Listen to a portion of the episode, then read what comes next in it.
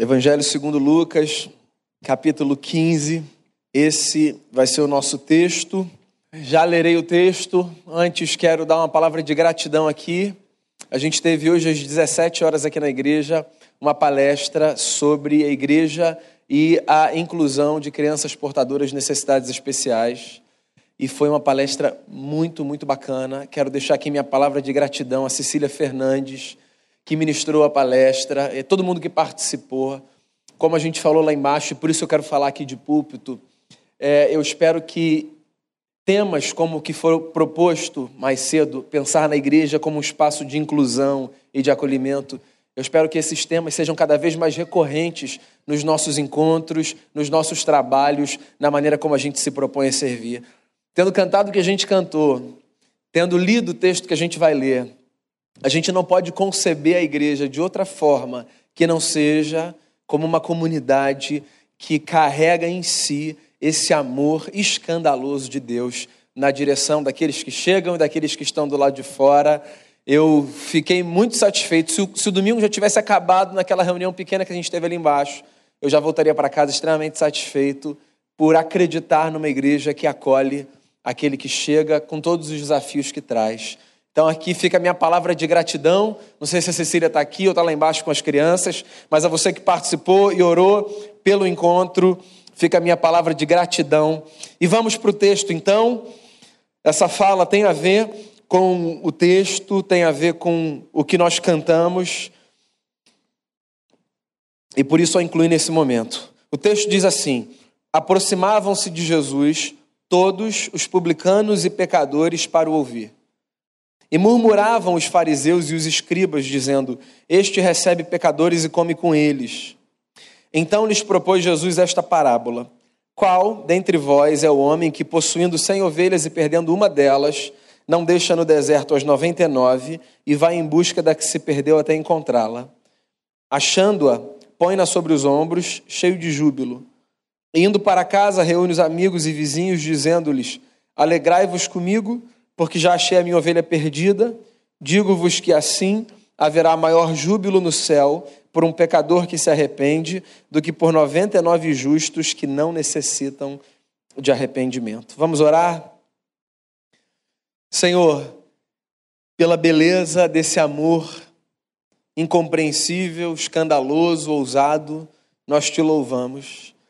Pelo texto que nos impele a sermos porta-vozes dessa boa notícia de que existe um Deus que ama, que ama até o fim, que ama insistentemente, pelo desafio de sermos igreja, uma comunidade que inclui, que acolhe, que, que cede espaço, pelo desafio de sermos gente que vive seguindo os passos de Jesus de Nazaré.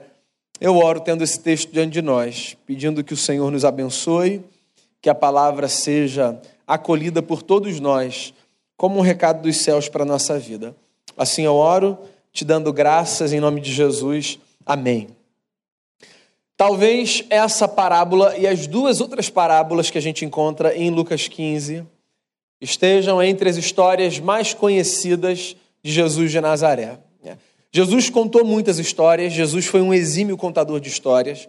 Algumas histórias contadas por Jesus marcaram o imaginário popular, quer de cristãos, quer de não cristãos.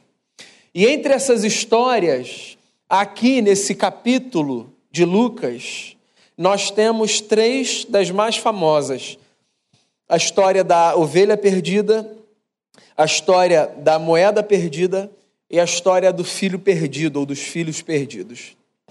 É curioso porque a gente começa sempre a contar é, essas histórias a partir dessa ênfase, né?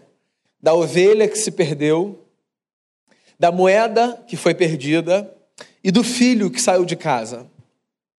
Na verdade, a ênfase dessas histórias não é a que a gente costuma dar. As três histórias, se tivessem uma plataforma comum, seria a seguinte: a boa notícia de que num mundo de perdidos existe um Deus que não se perde. Essa é a ênfase de Jesus. O que está acontecendo aqui é o seguinte: Jesus falava e amava, e a fala de Jesus e o amor de Jesus tocavam as pessoas. Por causa disso, pessoas de toda sorte se aproximavam do Mestre, no intuito de ouvirem o que ele tinha, para dizer, no intuito de aprenderem a seus pés, no intuito de serem transformadas, curadas, abençoadas. Isso significava que pessoas de todo tipo vinham para os pés do nosso Senhor. O que era uma coisa muito bela, menos para um grupo de pessoas. O grupo de pessoas que achava que devia controlar quem pode e quem não pode estar perto de Deus. Eu não sei se você já teve essa sensação de que existem pessoas que acham que podem controlar quem se aproxima ou não de Deus. Pessoas que parecem carregar a agenda de Deus do seu bolso. E que conseguem ler com muita facilidade quem são os homens e as mulheres, aspas, dignos do amor de Deus. Olha só, qualquer que seja o contexto que você insira essa frase, digno do amor de Deus, você revela que não entendeu o Evangelho. A gente não fala do amor de Deus a partir do paradigma da dignidade ou do merecimento. A gente fala sempre do amor de Deus a partir do paradigma da graça, da misericórdia. Escribas e fariseus. No contexto do primeiro século, homens que carregavam em si a imagem da boa religiosidade, gente da melhor espécie, gente que sabia o que significava viver segundo a sua tradição. Do outro lado da mesa, publicanos e pecadores, a escória da sociedade. Publicanos eram cobradores de impostos. Homens que trabalhavam para o imperador, o que significa que eram vistos pelo seu próprio povo como traidores da sua raça. Pecadores eram geralmente, naquele contexto, devedores. Gente que não, seguia, que não conseguia pagar as suas contas e que ia ficando à margem da sociedade. Jesus tinha uma capacidade de atrair para si pessoas tão grande que ele chamava para o mesmo espaço publicanos e pecadores, cobradores e devedores. Era gente que até se esquecia das suas desavenças para ouvir o mestre. Pensa bem, num contexto de uma sociedade fragmentada, cheia de crise, com uma figura ímpar como era a figura de Jesus de Nazaré, perceber publicanos e pecadores se aproximando do mestre deveria encher o coração das pessoas de alegria, né? Como quando você vê, por exemplo, aquela pessoa que você jamais imaginou que fosse frequentar uma igreja e que fosse ter algum interesse por Deus, por Jesus. E aí você vê que essa pessoa começa a dar passos na direção de uma comunidade de fé. E ela resolve ouvir mais sobre o Evangelho. E ela se rende à mensagem do amor de Deus. Quando você contempla uma cena como essa, qual é a sensação que você tem? De satisfação por partilhar a graça que um dia te visitou visitando outra pessoa? Ou você é tomado por uma espécie de síndrome de Jonas, o profeta, que diz: não é possível agora que essa gente vai se converter? Os fariseus e os escribas não conseguiam entender como Jesus se aproximava de publicanos e pecadores. Porque na ótica popular, gente de bem não se aproxima de certa gentinha. Daí, para responder essa pergunta, por que, que ele recebia publicanos e pecadores e comia com eles? Jesus conta três histórias. Três histórias que insistem numa tese. Num mundo de perdidos, existe um Deus que nunca se perde da sua missão. O meu foco é na primeira história nessa noite. Uma história curta, bonita, mas como Jonas já disse, improvável. Olha só o texto. Qual dentre vós é o homem que, possuindo cem ovelhas e perdendo uma delas, não deixa no deserto as noventa e nove e vai em busca da que se perdeu até encontrá-la? Achando-a, põe-na sobre os ombros, cheio de júbilo. Indo para casa, reúne os amigos e vizinhos, dizendo-lhes: Alegrai-vos comigo, porque já achei a minha ovelha perdida. Qual é o homem que não faz isso? Eu não sei se você percebe a ironia. da fala de Jesus? Porque a resposta é: ninguém faz isso. A segunda história segue a mesma dinâmica. Qual é a mulher que, tendo algumas moedas e perdendo uma, uma dracma, a moeda que correspondia a menos do pagamento de um dia de trabalho de um cidadão do Império da Palestina. Qual é a mulher que, tendo perdido uma dracma, não para tudo e faz uma grande faxina na casa? Até aí tudo bem, porque só quem sabe o tamanho da sua conta bancária sabe o tamanho da importância de uma moeda qualquer que seja. Mas a história continua e Jesus diz assim: qual é uma mulher que não para tudo e, tendo achado, chama todos os seus vizinhos e faz uma festa, dizendo: Eu achei a moeda que eu tinha perdido. Você já recebeu no WhatsApp um convite? Venha para a minha festa. Achei a minha nota de dois reais. Mais uma história improvável. A resposta é: não há mulher assim, Jesus. Das três histórias, a única história que não começa com qual é o pai é a terceira. Porque a atitude de um pai é imprevisível, de uma mãe também. Mas vamos voltar para a primeira. Jesus conta uma história que é absurda. E ele conta uma história que é absurda com um propósito. O propósito de mostrar que o amor de Deus é absurdo. Um homem tem 100 ovelhas, ele perde uma. Ele deixa 99 no deserto. Veja que o texto não diz, ele deixa 99 com alguém cuidando. Deixa 99 num lugar cercado. Deixa 99 dentro da sua casa. Não, qual é o homem que não deixa 99 ovelhas no deserto para buscar a uma ovelha que se perdeu? Não, ninguém em sã consciência faz isso. Porque matematicamente falando, o prejuízo vai ser muito maior. Mas Jesus está insistindo numa tese. Jesus está insistindo na tese de que nós não devemos ousar medir o amor de Deus pela maneira como nós distribuímos as nossas afeições. Porque o amor de Deus não pode ser comparado à maneira como nós nos amamos, por maior que seja o amor que você nutre por alguém. A notícia de Jesus com essa pequena história é: eu recebo publicanos e pecadores, porque eu caminho em nome de um Deus que carrega em si um amor escandaloso, diferente de tudo que vocês já viram.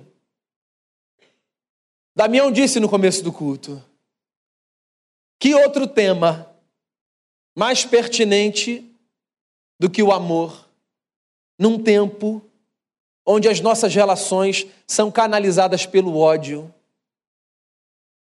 Aqui está a boa notícia de que se nós desejamos entender Deus como Ele é, não nos resta outra escolha que não seja mergulhar de cabeça na virtude misteriosa do amor, como força motriz que conduz a nossa história.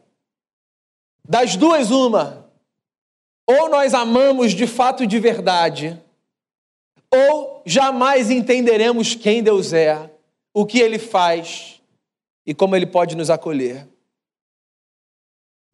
A Bíblia nos fala muitas coisas sobre Deus, muitas afirmações sobre o que Deus faz, sobre com o que Deus se parece. Só existe uma afirmação sintetizadora do que Deus é.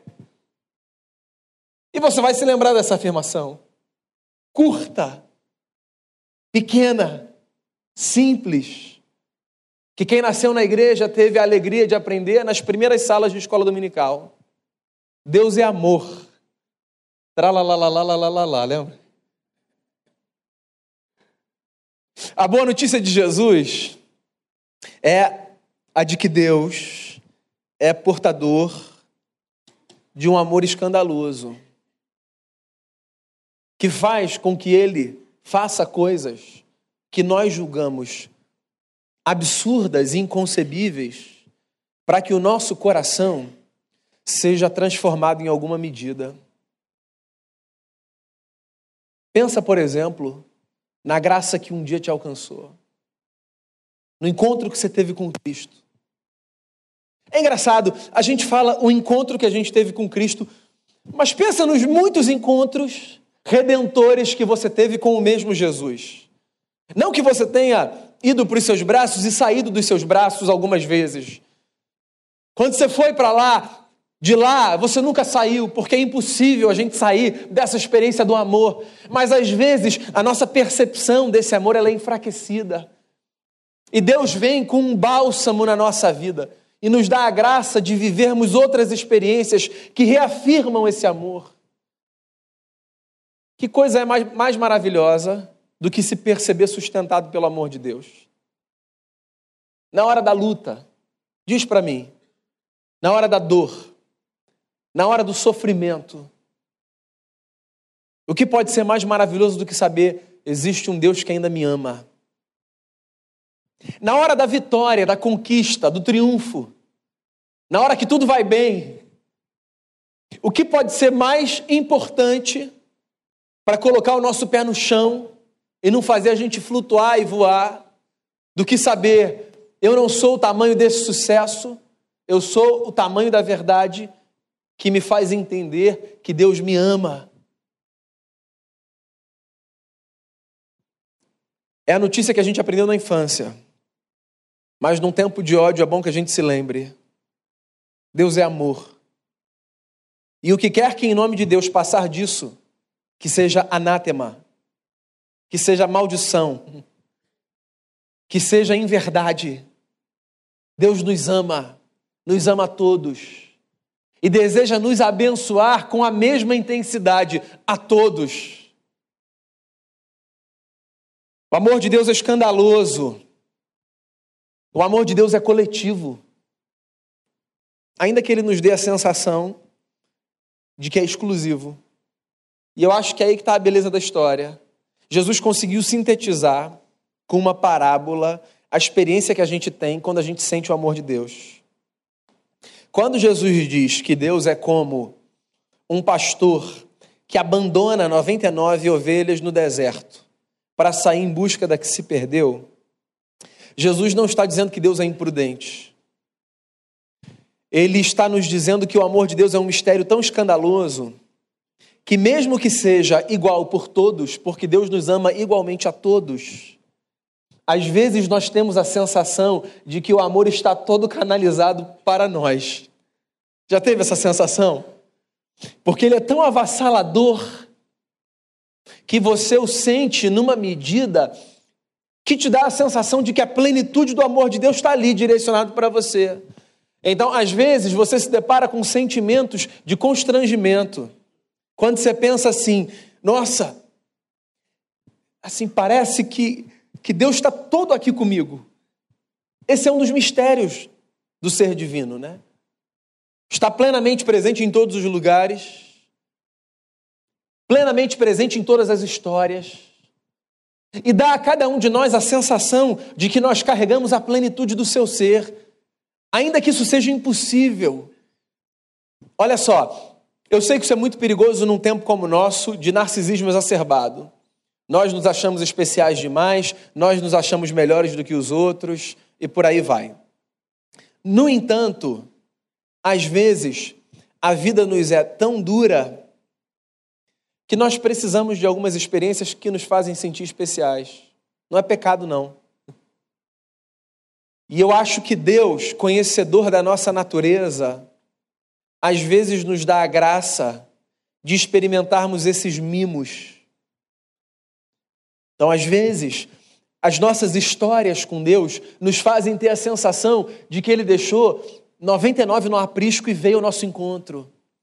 Porque Deus quer que a gente tenha essa sensação mesmo, de que nós somos especiais, de que nós somos importantes, de que nós não estamos preteridos é possível que esse discurso seja um discurso muito beabá para você. Se você vem de um contexto onde as trocas de afeto são saudáveis. Nem todo mundo tem essa história. Existem pessoas que vivem histórias afetivas muito disfuncionais. Pessoas, talvez seja escandaloso para você, que nunca ouviram um eu te amo. Pessoas que nunca tiveram o seu olhar fixo nos olhos de alguém e que a mensagem de lá para cá não fosse uma direção de ódio, mas uma direção de amor, ou uma mensagem de ódio, mas uma mensagem de amor. Pessoas que nunca receberam um toque que fosse pro afago da graça, da misericórdia, do carinho. Gente que quando vê alguém estendendo a mão na sua direção já faz assim. Achando que vem uma pancada, uma violência. Imagina essas pessoas andando por aí e dizendo assim: existe um Deus que te ama numa medida que talvez te dê a sensação de que todo o amor dele está canalizado para você. E que ama a pessoa que está do seu lado numa medida que talvez dê a ela a sensação de que todo o amor está canalizado para ela. Imagina se a gente espalhasse essa notícia pelo mundo. E ao invés de dizer para as pessoas, vocês estão perdidos, vocês vão para o inferno, vocês não sabem nada, a gente dissesse para elas o seguinte: Deus ama vocês, Deus entende vocês, Deus acolhe vocês, Deus está aí, como um pastor que deixou 99 ovelhas no deserto, se dirigindo atrás de vocês, Deus se dirigindo atrás dos homens. É o escândalo do escândalo. Um Deus que diz: Eu vou. Um Deus que diz: Eu não tenho constrangimento, eu me dirijo, eu desço. Eu tomo a forma deles. Eu vivo por eles. Eu morro no lugar deles. Mas eu quero que eles entendam o que é a experiência do amor de um amor intenso e verdadeiro. Imagina, se o tempo que a gente gasta no WhatsApp não fosse para encaminhar mensagens que dão preguiça de ler a primeira linha e fosse para reconstruir história e para fazer o bem. Se o tempo que a gente pensa em coisas que não edificam fosse dedicado intencionalmente as coisas que transformarão as nossas famílias em famílias mais abençoadas, os nossos trabalhos em lugares menos infernais e mais celestes, a vida dos nossos vizinhos e amigos em vidas mais leves e mais felizes. Deus nos ama a todos. Em alguma medida, a sensação que eu tenho é que Ele me ama a mim.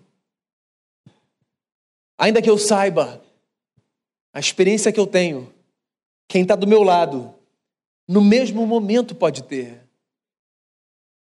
Jesus é portador de uma notícia. Deus é dono de um amor escandaloso. Um amor que é coletivo, mas que nos dá a sensação de ser exclusivo. Jesus traz uma notícia. Deus pode ter ovelha perdida. Deus nunca tem ovelha abandonada.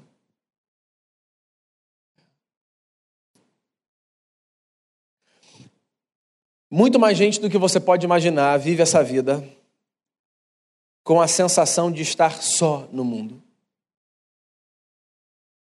Saca Rio Branco, meio-dia? Tem gente ali desesperado, perguntando para si e para Deus: por que, que eu estou sozinho? Ali. Descendo a rampa do Maracanã, no final do jogo, sendo empurrado pela multidão, cantando a música do seu time que ganhou ou perdeu, e lá no fundo dizendo: por que eu estou sozinho? Com muito dinheiro no bolso, ou com pouco dinheiro no bolso, tentando encontrar sentido, propósito e felicidade, tendo os olhos das pessoas, voltados para si, com perguntas no olhar: o que está acontecendo? Você tem tudo. E do lado de dentro se perguntando: por que, que eu estou sozinho? Não se engane, a solidão não tem como principal sintoma o distanciamento geográfico. Há pessoas que vivem em casas cheias, mas que vivem sós Há pessoas que tocam o outro do lado quando dormem, mas que vivem sós. Há pessoas que dividem a história com muitos, mas que vivem sós. A solidão é um mal no nosso século. E vem Jesus dizendo: Eu recebo publicanos e pecadores? Sim. Porque Deus pode ter ovelha perdida. Jamais deixará uma ovelha abandonada. Olha só, quem nunca viveu uma crise existencial que atire a primeira pedra? Às vezes, a gente tem aquela sensação de deixar para lá, vou jogar tudo para o alto. Eu acho que Deus se esqueceu de mim. E aí vem Jesus com essa história, dizendo: se esqueceu como? Olha para trás e vê quem vem na sua direção para te levar de volta para o lado das 99. Das três histórias, você deve imaginar qual é a minha favorita, né? A terceira. Para mim, a história mais linda da Bíblia. A parte mais bonita da história é quando aquele filho, consciente da sua escolha equivocada e angustiado pela alma ferida e empobrecida, resolve voltar para casa com um discurso ensaiado, dizendo: Pai, eu pequei. Pequei contra os céus diante de ti, eu não sou mais digno de ser chamado teu filho. Me receba como um dos teus trabalhadores. Ele volta ensaiando esse discurso. Aí vem a parte mais bonita da história para mim. O pai vê o filho longe, ele levanta a sua roupa e ele sai correndo na direção do seu filho. Deus é assim, como um pai que não tem vergonha de olhar para filhos sujos pelo pecado e correr na sua direção. No texto há uma coisa muito bela. O discurso do jovem é: Pequei contra os céus e diante de ti, já não sou mais digno de ser chamado teu filho. Quando esse jovem chega perto do pai, ele só consegue falar a primeira coisa: pequei contra os céus diante de ti. O pai interrompe ali, não tem nem chance dele falar: eu não sou mais digno de ser chamado teu filho, porque Deus não nos trata a partir da dignidade, Deus nos trata a partir do escândalo do seu amor. A boa notícia é essa: seja você quem você for, você é amado por Deus, amada por Deus portador de um amor escandaloso que vem na sua direção, que acolhe você e que insistentemente se derrama sobre a sua vida, te dando a possibilidade de experimentar o que relação humana nenhuma será capaz de te proporcionar. É a boa notícia de uma experiência vertical e é também o paradigma de uma experiência horizontal. Porque em outro lugar Jesus disse assim: Assim como eu amei vocês, amem-se uns aos outros. O mundo não conhecerá a Deus pelo nosso esforço político-religioso. O mundo não conhecerá a Deus pelas nossas estratégias institucionais. O mundo não crescerá a Deus pela força das nossas denominações. O mundo conhecerá a Deus pela subversão do nosso amor. Nós precisamos nos amar como Deus nos amou. E que essa verdade do amor escandaloso de Deus se derrame sobre nós de tal forma que aqueles e aquelas que passarem pelo nosso caminho, sofridos e angustiados, perguntando dentro de si qual é o sentido da vida, por que eu estou aqui tão sozinho, recebam através da nossa vida a boa notícia. Existe um Deus, dono de um amor tão escandaloso, tão ousado e tão impressionante, que deixa 99 no campo para nos encontrar seja encontrado, seja encontrada mais uma vez pelo amor de Deus nessa noite. E leve ele com você para onde você for. Leva ele com você e ame. Ame intensamente, ame verdadeiramente, ame subversivamente. Porque é pelo amor e não pelo ódio que nós marcaremos o mundo e sinalizaremos que Jesus é o Senhor. Feche seus olhos.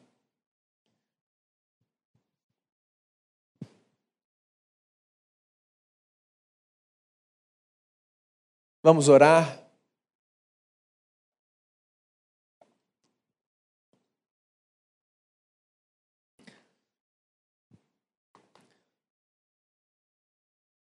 Eu não sei de que forma essa palavra veio ao seu coração nessa noite. Existem muitas coisas pelas quais nós podemos orar. Mas eu queria que você refletisse aí no seu lugar.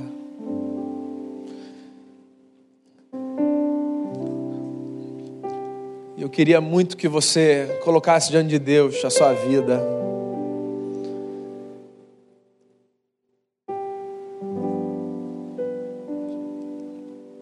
Você nunca será abandonado por Deus, viu? Nunca, nunca, nunca. Nunca será. Deus nunca se esquecerá de você. E nunca deixará você. Isso é uma promessa. Lembre-se da canção, ainda que demore, o mesmo que pareça, eu não me esqueci de ti. Virei outra vez Pacifique a tua alma. Encontre nessa noite repouso para o teu ser, no amor de Deus, no escandaloso, ousado, infinito amor de Deus. Se existe algo que você queira colocar diante de Deus em oração,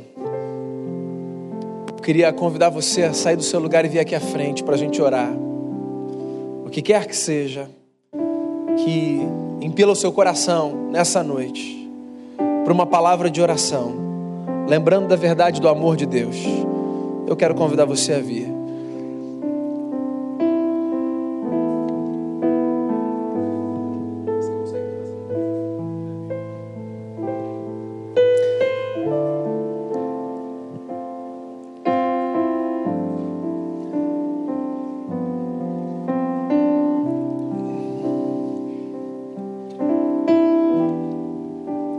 João foi o grande amigo de Jesus.